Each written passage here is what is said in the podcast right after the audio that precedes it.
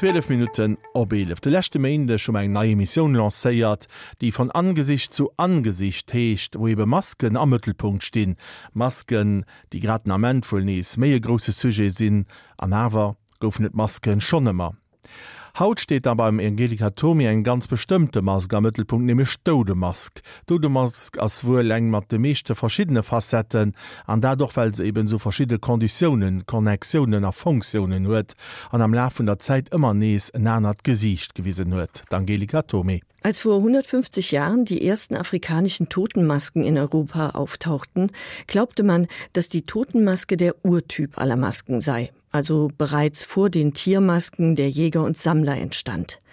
Das würde bedeuten, dass der Ahnenkult allen anderen Kulten vorausging. Diese Theorie ist heute umstritten.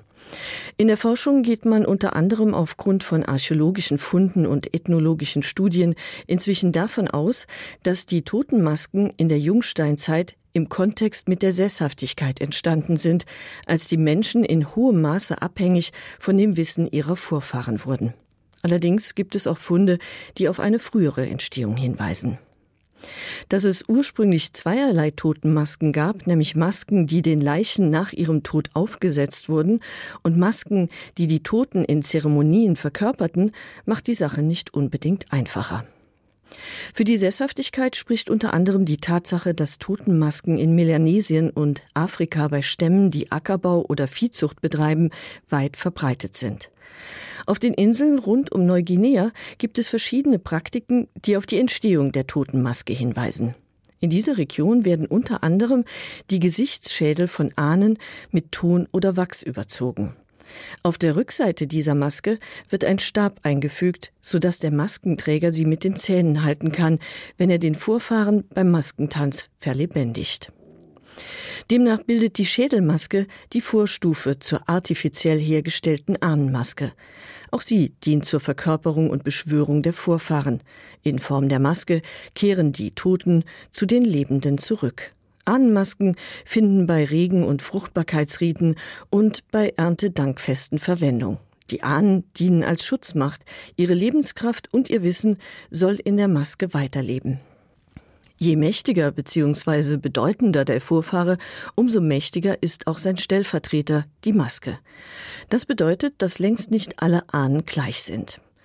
Bei den Zeremonien werden insbesondere Tote, die in der Gemeinschaft wichtige Funktionen inne hatten und ihre Taten verlebendigt. Auf diese Weise entsteht ganz nebenbei ein Bewusstsein für die eigene Geschichte. Das wiederum stiftet Identität. Archäologische Funde aus der Jungsteinzeit, in der sich die Agrargesellschaft formierte, belegen zwei Arten von Masken. Echte Totenschädel, die mit einer dünnen Schicht aus Kalk oder Lehm überformt sind, und schwere Steinmasken, die für zeremonielle Tänze eher ungeeignet sind. Schwere Steinmasken gab es bereits in der mittleren Steinzeit, wie die 9000 Jahre alte Maske belegt, die 2018 in Israel entdeckt wurde. Diese Masken werden Bestattungsriten zugeordnet. Sie wurden den Leichen aufgesetzt, um ihnen ihr verlorenes Gesicht wiederzugeben. Totenmasken aus Stein gehörten unter anderem im präkolumbianischen Mexiko und bei den Azteken zur Ausstattung der Toten. Ebenso wie die Maske aus Israel zeigen diese Begräbnismasken kein Porträt des Verstorbenen, sondern stilisierte menschliche Gesichter. Einflussreiche Herrscher und Priester indes beerdigte man bei den Mayas und in anderen mesoamerikanischen Kulturen mit Jade, Gold oder Bronzemasken, die ein idealisiertes Porträt darstellten. Die idealisierte Darstellung der Verstorbenen kennzeichnet auch die Begräbnis bzw. Totenmasken aus Ägypten. Ägypten ist die erste Hochkultur mit Totenkult und Maske. Erste Belege dafür finden sich bereits 3000 vor Christus. Das bekannteste Beispiel ist die zwölf Kilo schwere Goldmaske des Pharaos Tut Anch Amun. Im alten Ägypten nimmt die Totenmaske eine neue Bedeutung an. Sie gilt als Garantie dafür, dass der Mensch im Totenreich weiterleben kann. Sie ist sein neues Gesicht. Die nächste Wandlung erfährt die Totenmaske in der römischen Antike. Sie zeigt das tatsächliche Antlitz des Toten, das zu einer starren Maske geronnen ist und stellt, wie die Zeremonialmaske, Präsenz her. Die Römer ließen Wachsabdrücke anfertigen von den Gesichtern der Verstorbenen, die hohe Ämter inne hatten, und bewahrten diese Totenmasken zu Hause in ihrer Ahnengalerie auf, wo sie unter anderem als Leitbilder für die Heranwachsenden fungierten. Bei Trauerprozessionen und anderen Zeremonien wurden die Wachsmasken öffentlich präsentiert bzw. von Schauspielern getragen, um die Vergangenheit der Familie lebendig werden zu lassen.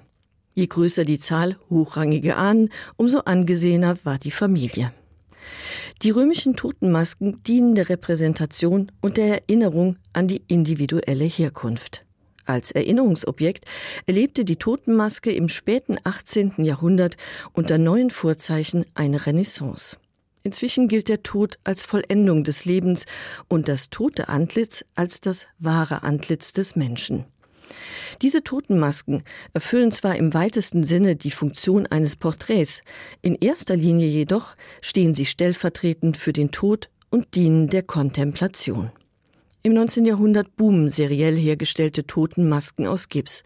Besonders beliebt sind die Abgüsse von prominenten Dichtern und Denkern, Musikern und Malern. Im Wien Museum lagern heute 280 Totenmasken von Persönlichkeiten aus dem 19. und 20. Jahrhundert, von Beethoven über Adalbert Stifter bis zu Gustav Klimt. Auch das Schiller Nationalmuseum in Marbach verfügt über eine große Sammlung von Masken prominenter Geistesgrößen, unter anderem von Goethe, Schiller und Lessing. Lessing, der 1781 starb, soll der erste Normalsterbliche gewesen sein, dem eine Totenmaske abgenommen wurde. Diese Ehre wurde zuvor nur gekrönten Häuptern und Herrschern zuteil. Im 19. Jahrhundert werden auf diese Weise auch Namenlose verewigt, wie die Unbekannte aus der Seine. Die Totenmaske, die man ihr in einem Pariser Leichenhaus abnahm, zeigt eine junge Frau mit sanften Zügen und einem friedlichen Lächeln. Das Antlitz der Unbekannten wurde um 1900 zigfach reproduziert. Es schmückte Wohnstuben und Studierzimmer und inspirierte Dichter wie Rainer Maria Rilke. Ihn berührte das Gesicht der jungen Frau, weil es lächelte, als wüsste es. Dodemask auch bedeutend an der Konsch vun der Porträen. Den nächste Samschen dann im 20 Ning beschäftigt sech Angelika Tome mat der Verknüppung vun äh, Gesicht Mask aneben dem Porträt.